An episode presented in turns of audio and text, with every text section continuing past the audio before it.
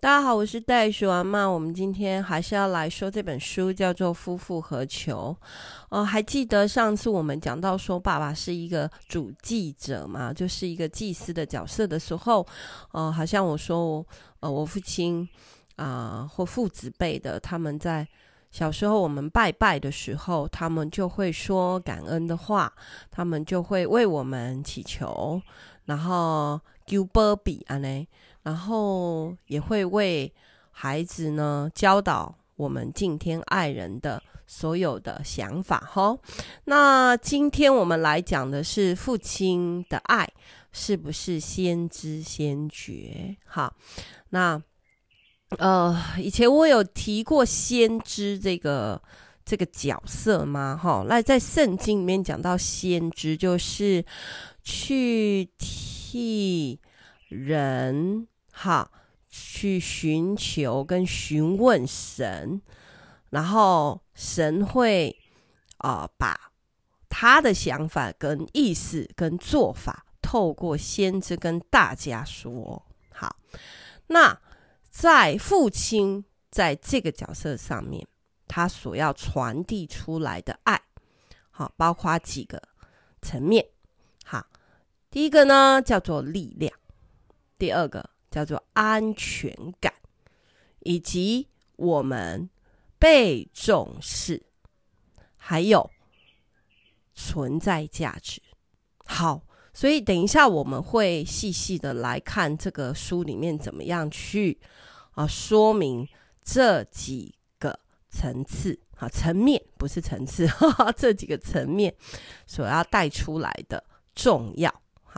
所以这个叫父亲是先知先觉，好，一个家爸爸所要传递出来的爱有包括这些。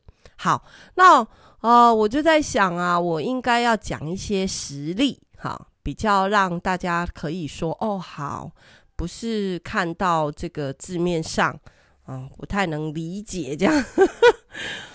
所以我就在想，我要用青蛙爸爸的故事。好，他这个爸爸在我们家怎么样陪伴啊？怎么样引导？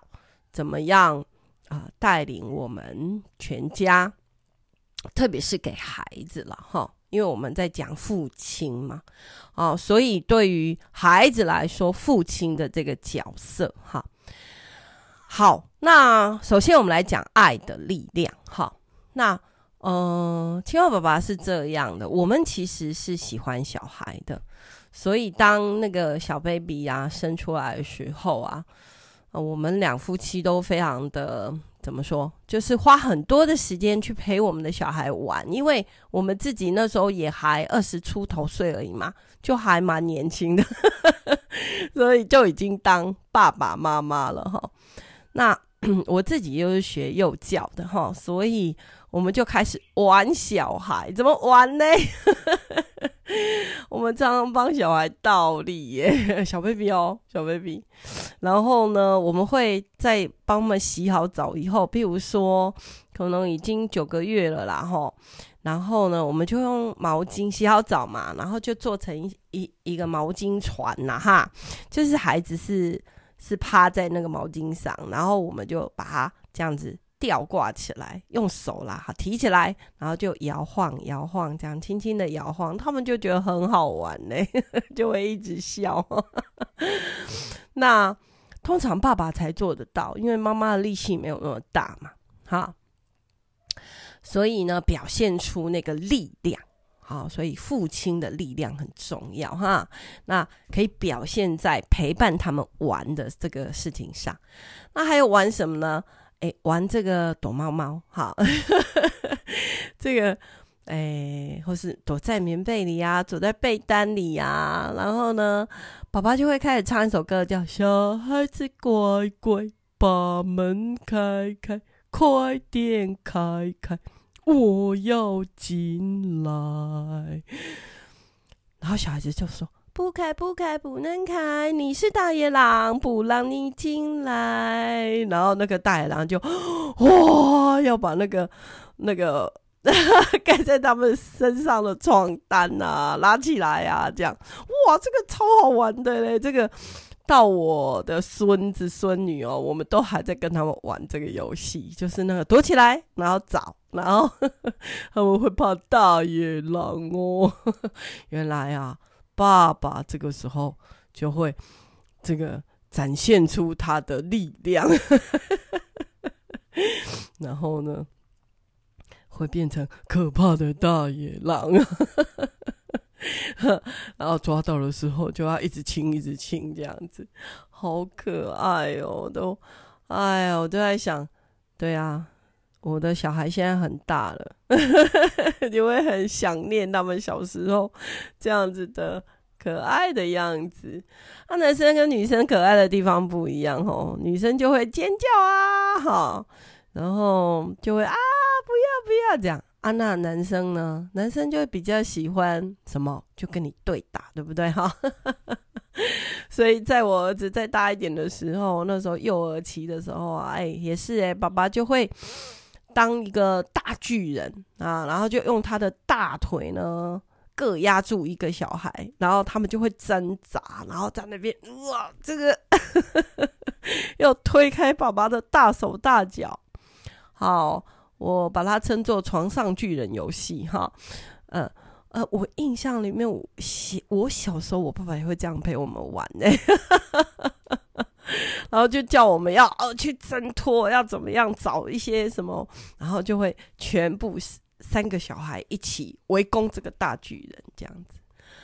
好，那这个在游戏当中，其实展现了父亲保护我们，哈，让我们有安全感。然后展现他的力量，好，那再大一点，好，这个小孩子喜欢挖土机，那爸爸就真的去裁了木头啊，然后做了一个，做了一台真正小孩子可以，呃，就是进进去坐着的那种小小小的车子哈，也也不小哎、我发现就是放大版的那个玩具车，然后是让他们可以用双脚去移动，因为是木头做的嘛哈。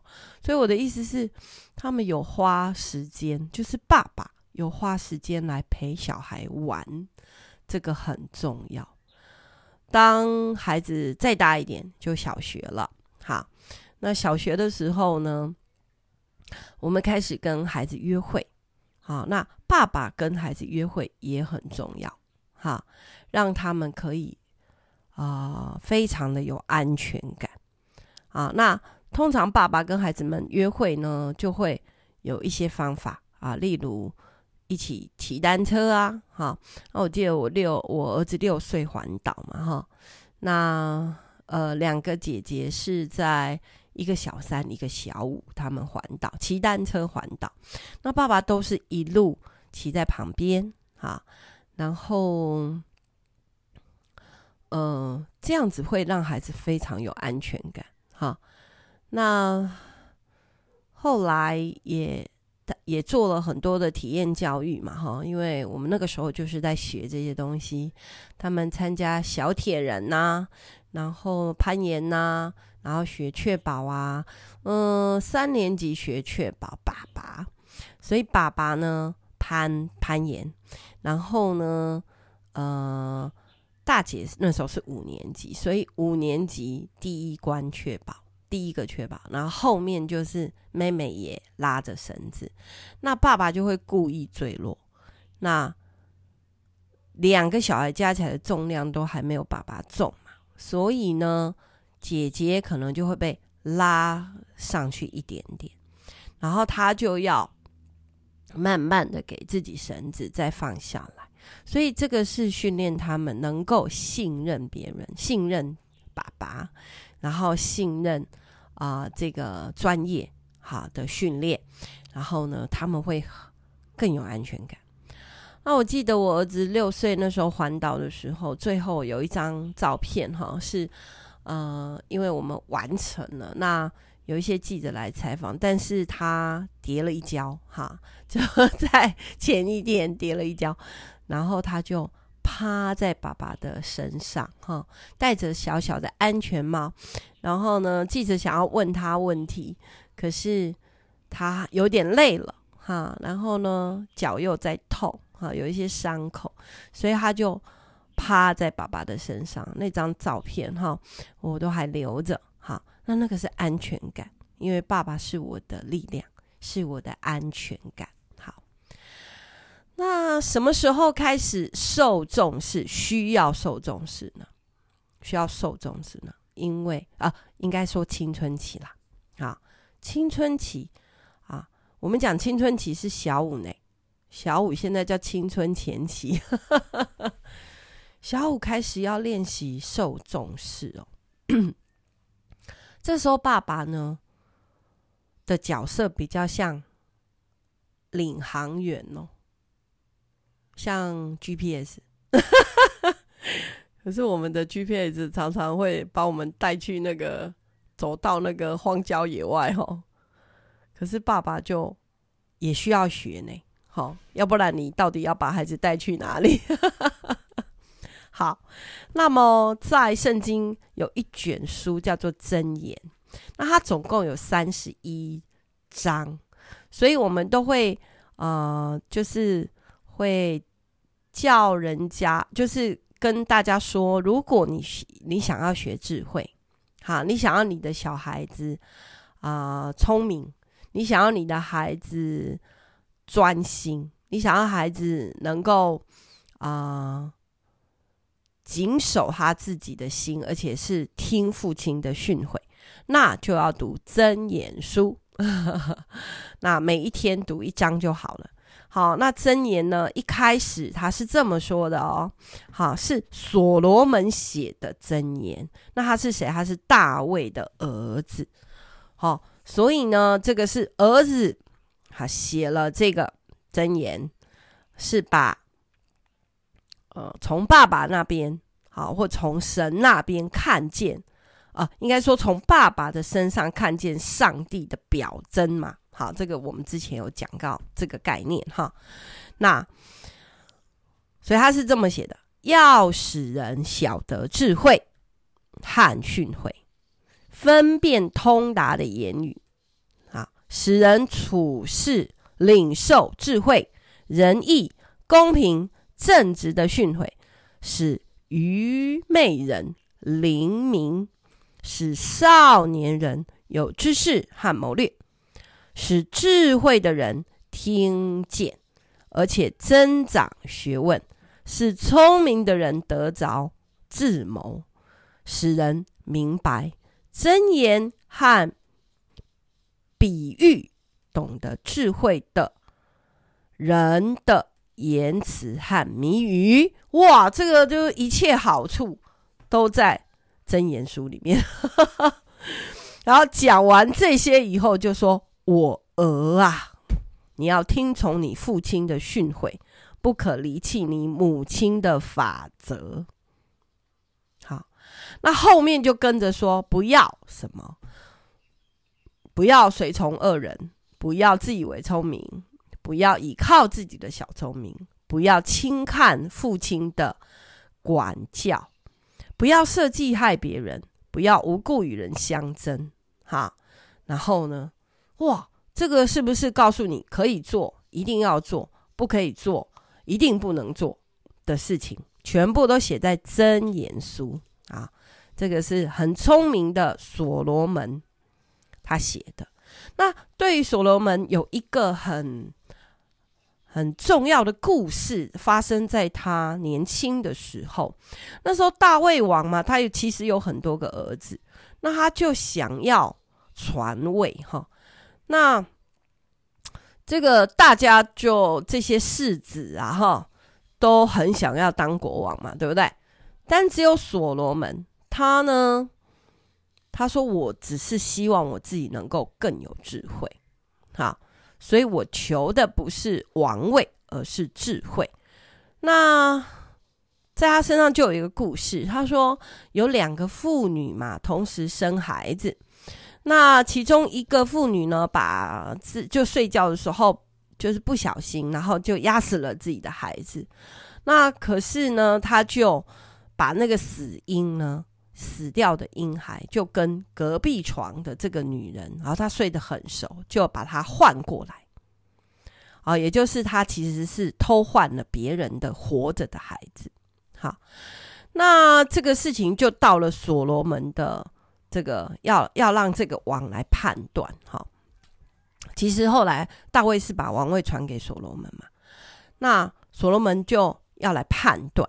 好，那他就怎么样说呢？他说：“嗯，好，那个来人呐，拿刀来。”把这个小 baby 呢，婴孩呢，砍成两半，一人一半。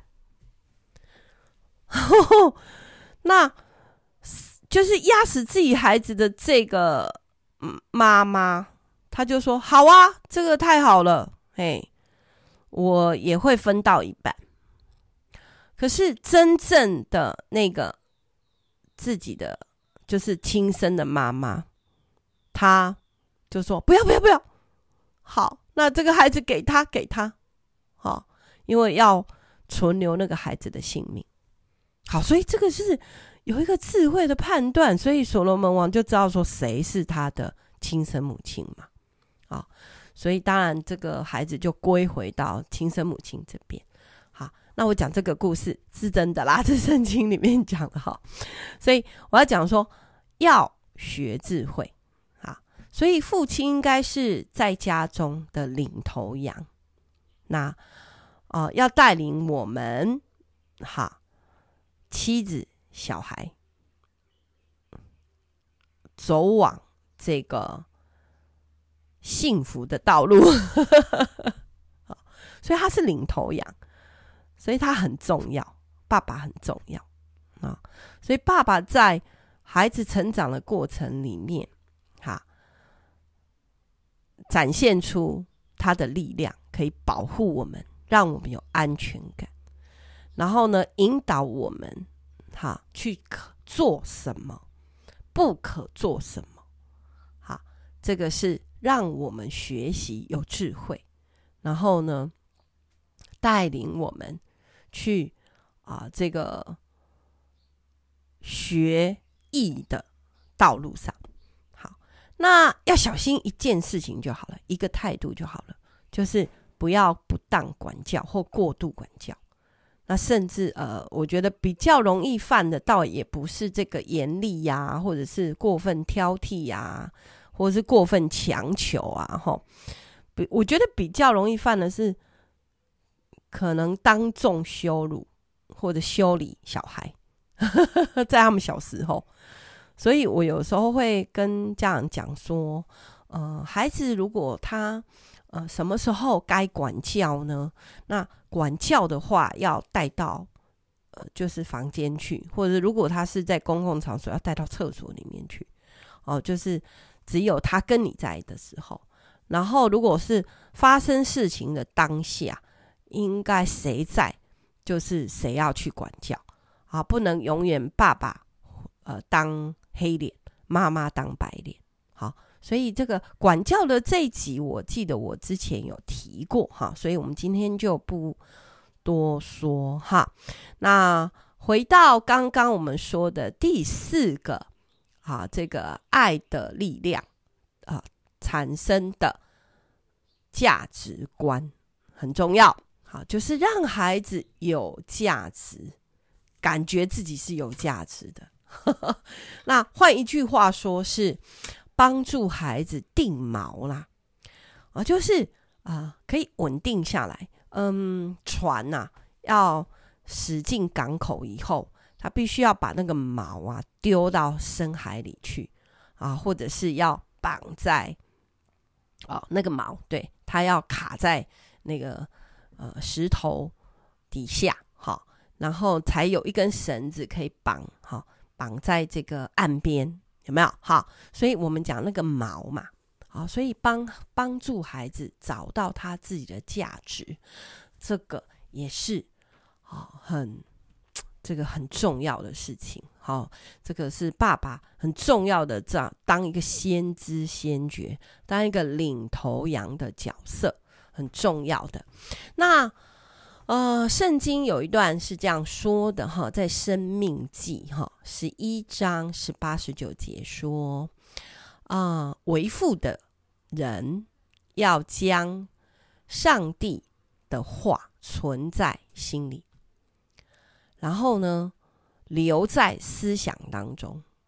好，所以就是思想当中要充满神的智慧，甚至把这些智慧。要绑在手上，啊，绑在头上，好，有点像呃这个头灯，好，那绑在手上当做一个记号，然后呢戴在额头上，好像头灯一样可以照路，然后也要教训儿女，无论你是坐在家里，走在啊这个哪里的道路上。你起床睡觉都要谈论哦，所以这个是啊、提醒为父的人啊，提醒爸爸啊，他自己需要有上帝的智慧，需要啊这个应该是说信仰是你的生活，你的信念其实影响到孩子，你要把好的信念教育他们，那你要教导他们怎么去分辨不可做。不要做的事情，好，那这个就是一个先知先觉。好，那青蛙爸爸呢？好，我们家的青蛙爸爸，刚才我说他从小陪孩子，好，那在这个帮助孩子找到啊，就是定锚这件事情上，他是有很深的琢磨跟啊，这个这、去付出的哈。那大家知道，我们家是从中学开始，我们家的孩子是自学。那儿子更小，儿子是小五，哈，呃，应该是小，啊，对，小五回来，小哎，小六，小五，小六回来，哈。然后，所以，嗯，我们呢是真正看重信仰生活的，哈。那我们。要去把我们的信仰生活引导他们，变成他们日常生活的一部分。那我们家有三根柱子，四个品格，五项战绩，这些东西。好，那三根柱子我以前有讲过啦。第一个以家为首啊，那什么事情全家在一起就没有不可能哈。那什么事情全家在一起做，哈，你会有很好的革命感情跟共同记忆。那带着他们，我们在这里开荒的时候，真的孩子什么都要做。还记得他们，我们那时候盖房子，他们也是搬木头啊、刷油漆啊、钉钉子啊。那儿子他，呃，十几岁的时候学开怪手啊，爸爸教他开车啊，呃。教他带车队啊，啊，然后参加铁人三项啊，那后来参加更多的一些比赛啊，哈，父子一起去，最后儿子超越了爸爸，他说我已经追不到他了，好，所以以家为首啊，那真的我我可以说各样的大小事情，爸爸都陪着他们去完成的。嗯我记得我女儿结婚了之后，有一天她写了一封信给爸爸，然后信里面就提到说：“爸爸，我真的要非常谢谢你，因为我知道你很爱我。”然后我记得我小呃那个时候国中的时候，我去溯溪，可是啊、我好冷好冷哦。那我已经国中了，可是你还是把我抱着啊。就公主抱，从溪水上一路抱上岸来，然后呢，就是谢谢爸爸给我很多的温暖跟安全感。啊，这个是我们家老大写的信呢，啊，我都看着就眼眼 眼中泛泪哦。对，所以一个爸爸的角色真的啊，他们可以感受到那个爱吼。第二根柱子呢，就是训练自己。所以在呃，爸爸在陪伴他们训练自己的过程里面，呃，有的时候其实是呃，不只是训练到小孩，其实也是训练到大人呢。我记得那时候陪老三在做功课，哈，那我就发现，诶，为什么爸爸你好像也没有办法定在那边好好的陪孩子做功课这个动作呢？OK，我就了解到说。呃，爸爸小的时候，其实他自己的爸爸没有花时间去陪孩子做功课，所以他也不会。哦，OK，所以我刚才就是讲说，父亲其实是要花时间，好，去陪玩呐，好，展现力量啊，然后呢，去像那个导航一样。陪着他去找出路，陪着他被重视，教导他呃要怎么样走他前面的选择，他前面的道路。所以训练自己这件事情也训练到爸爸。好，那最后一个叫做最后一根柱子叫帮助别人嘛，哈，嗯、呃，所以训练好自己了，你自己在各样的事上哦、去找出。很棒的价值，找出我好喜欢的事情，然后你也可以训练自己的专业，累积经验之后，你才能帮助别人嘛。好，不要永远都是消费者，要当一个生产者嘛。哈，当一个可以去呃祝福别人的人。好，那后来就呃讲一讲，讲一讲以后，这个做一做，做一做以后。就有四个品格是青蛙爸爸非常重视的啊，这个呃，我们讲价值观，好，让孩子一定要有这个价值，哈。第一个礼貌，好，那打招呼啊，啊，对长辈啊，然后跟别人讲话的态度啊，哈，那这个我我们觉得很重要，所以呢。呃，这个我记得我以前讲过说，我带一些孩子，他们来演屋的时候，看到狗跟猫会说，嗯，好可爱哟，狗狗、猫猫，但看到人不讲话，会跟狗打招呼，但不理别人。哦，这个也是有点颠倒哈，所以我们就很在乎小孩子要会打招呼，要有礼貌。再来。是吃苦当吃补嘛，哈，然后呃，我们家的环境大家知道的哈，所以也把这样子的呃这个过程啊，叫农村体验呐、啊，或野外求生呐、啊，这个过程 都放在了我们的营队里面哈。那下一个是爱心，哈，四个品格嘛，哈，爱心。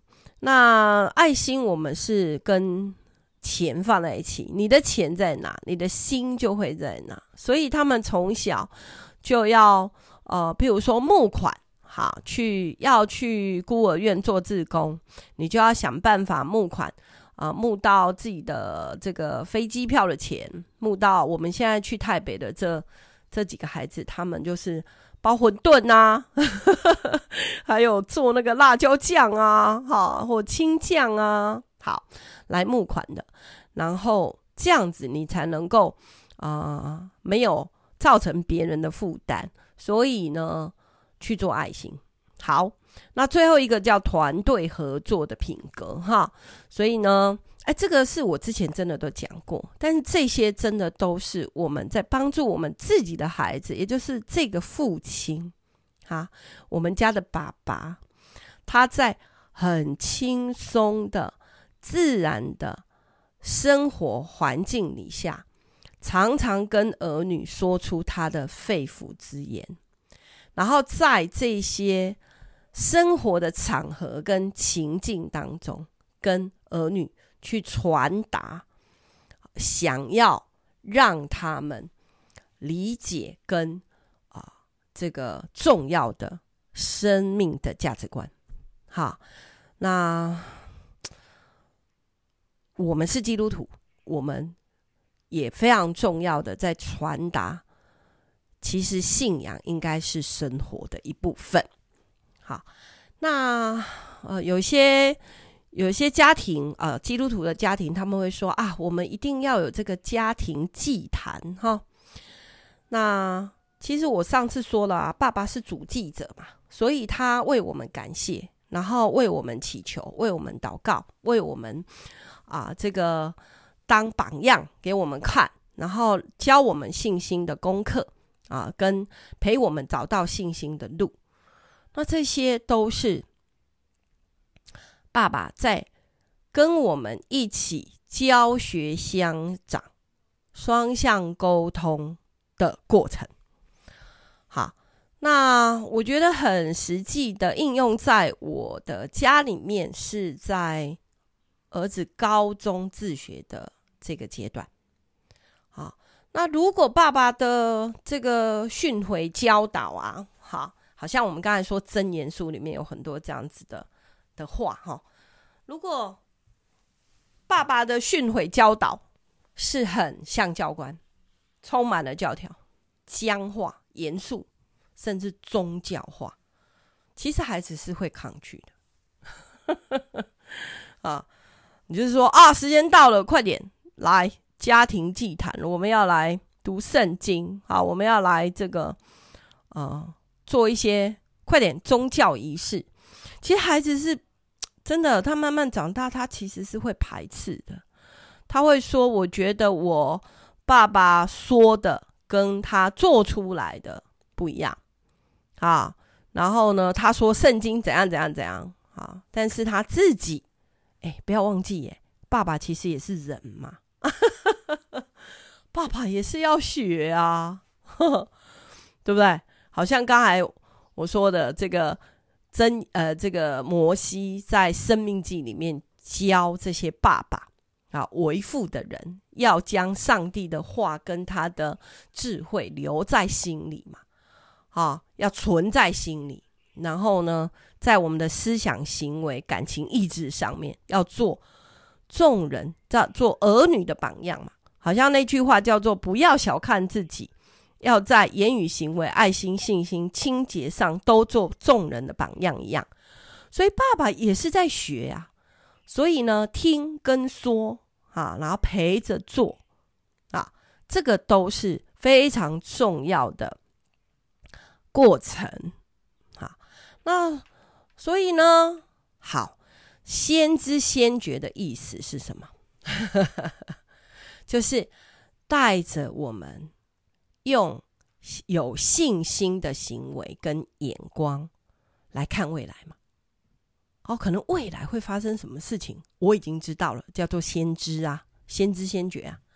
那圣经有一个非常嗯标准的 先知先觉的故事，叫做挪亚方舟，对不对？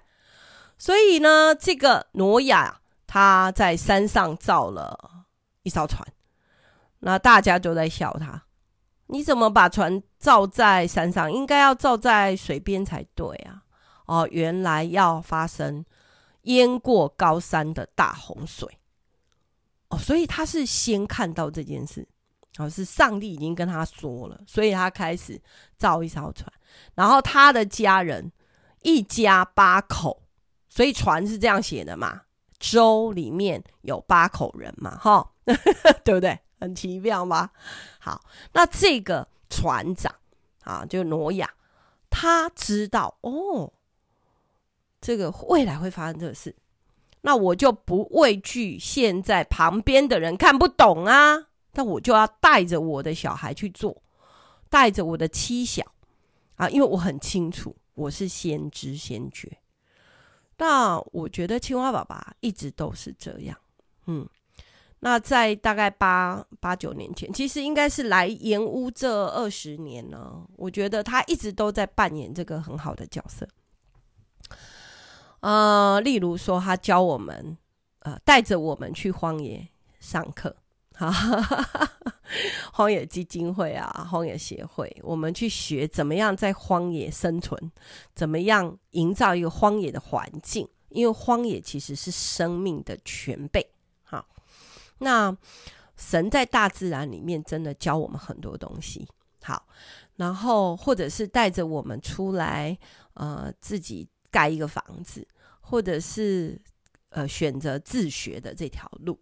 好，那所以你知道，呃，甚至在可能八年前，他跟儿子在做这个货币眼镜的呃研究的时候，因为他们高中自学嘛，哈，啊、我儿子啊高中自学，那做了这个货币眼镜的这个研究报告以后，他开始练习啊、理财。其实我现在说他是爸爸哦，因为我们本来就不是学这个领域的啊，哈。那所以我们到现在八年、十年过去了，我们的财富是自由的。为什么？因为我们在学习，啊，教学相长，我们双向都在学习。然后这个船长知道，哦，他其实是握着那个船的那个那个叫什么螺？哎，那个叫什么？那个桨嘛，哎，不是，就是一个圆圆的，那个叫什么？我一下子 有画面，但讲不出来。我真是老了呢。那好啦，方向盘呢？方向盘。所以爸爸开始呃，那时候研究就是在跟我们讲说啊，我们要做环境教育，我们要做生态方舟，我们要要做防灾训练。好，那。这些都是爸爸在过去的年岁里面他累积出来的经验。他当一个先知先觉，他说我们一定要这样来练习。然后甚至包括现在整个盐屋是一个生态方舟，包括呃几年前他开始说一定会有通膨，所以我们一定要做好呃这个这个生活里面就是。呃，种菜养鸡到自给自足的生活，所以我都觉得真的，青蛙宝宝是一个先知先觉。那他带领我们全家一直在往这个对的方向开过去，而且他还在教孩子怎么开这艘船。哦，这也是很重要啊，不是只有自己开。我们现在在陪伴孩子找他们的这个路。好那帮他们造路，然后给他们很多的支持。好啊，我非常感谢我有一个很棒的老公啊，他是我们家的先知先觉。他在这个啊，在在这本书里面所说的父亲所要传递出来的爱。包括这四个重要的这个角色扮演的时候，他给我们很重要的啊、榜样啊，就是爱的力量，就是建立安全感，就是让孩子跟我被重视，而且帮助我们找到我们的价值。谢谢你们的收听，哈，然后我真的期待大家可以。啊，把这个很好的书啊分享出去，给你身边所有的爸爸们啊，所有的丈夫们啊，他们呢都能够像青蛙爸爸一样，成为孩子们的祝福。我们下次再来说这本书哦，《夫复何求》，拜。